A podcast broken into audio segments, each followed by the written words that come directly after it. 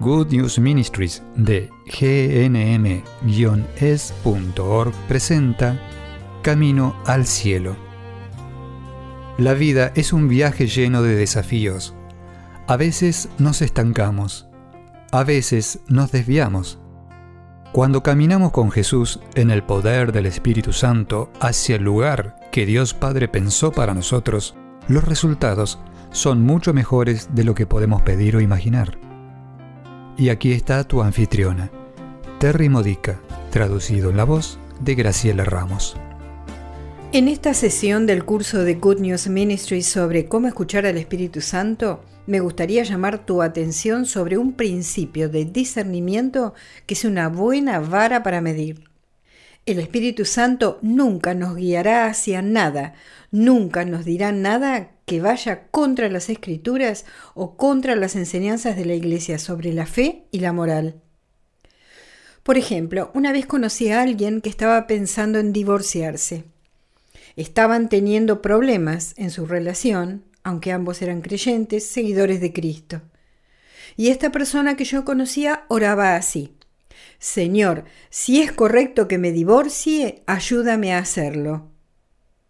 No dijo, Señor, si está mal que me divorcie, aleja de mí el deseo de hacerlo y dame razones para tener esperanza, coraje, dame algo que me encamine en la dirección de la sanación. En cambio, oyó lo que quería oír, lo cual era su propia voz interior. No se detuvo a considerar esta idea de divorciarme va contra lo que Jesús dijo en la Escritura. Tampoco se detuvo a considerar qué enseña la Iglesia sobre la perdurabilidad del matrimonio. Ni analizó ¿es mi matrimonio válido según las enseñanzas de la Iglesia? No voy a entrar ahora sobre lo que hace a un matrimonio válido. Mi objetivo al compartir esto es, si va contra las enseñanzas de la Iglesia, necesitamos un discernimiento posterior para ver si hay alguna excepción, como por ejemplo que nunca haya sido un matrimonio válido, porque el Espíritu Santo, como dije, nunca nos dirá nada que vaya contra la Escritura.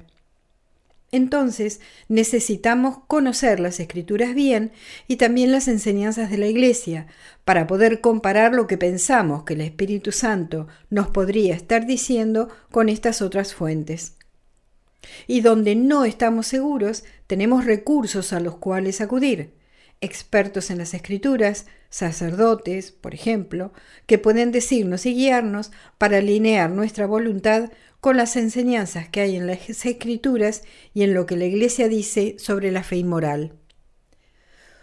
Por lo tanto, te recomiendo que el próximo paso para crecer en tu vida, en el Espíritu y en la habilidad para escuchar al Espíritu Santo sea hacer un examen de conciencia.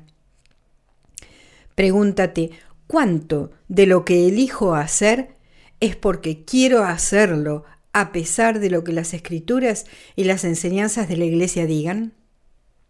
Haz un examen de conciencia honesto y luego ve a confesarte para liberarte de esto, porque la confesión nos da una gracia especial como sacramento. La presencia de Jesús nos da una gracia especial para vencer estos pecados e incluso el deseo de querer superarlos cuando aún nos resistimos a vencerlos. Porque cuanto más purificados estemos, más humildes seamos y más fácil aprendamos, más tomará nuestras vidas el Espíritu Santo y nos guiará y nos dará todo lo que necesitemos. Por lo tanto, que tu aventura con el Espíritu Santo ahora sea de purificación, con el gozo del examen de conciencia que conduce al cambio que Dios te bendiga en ese proceso de discernimiento. Has escuchado a Terry Modica de Good News Ministries, traducido en la voz de Graciela Ramos. Para más material edificador de la fe o para conocer más sobre este ministerio, ven y visita nuestro sitio web en gnm-es.org.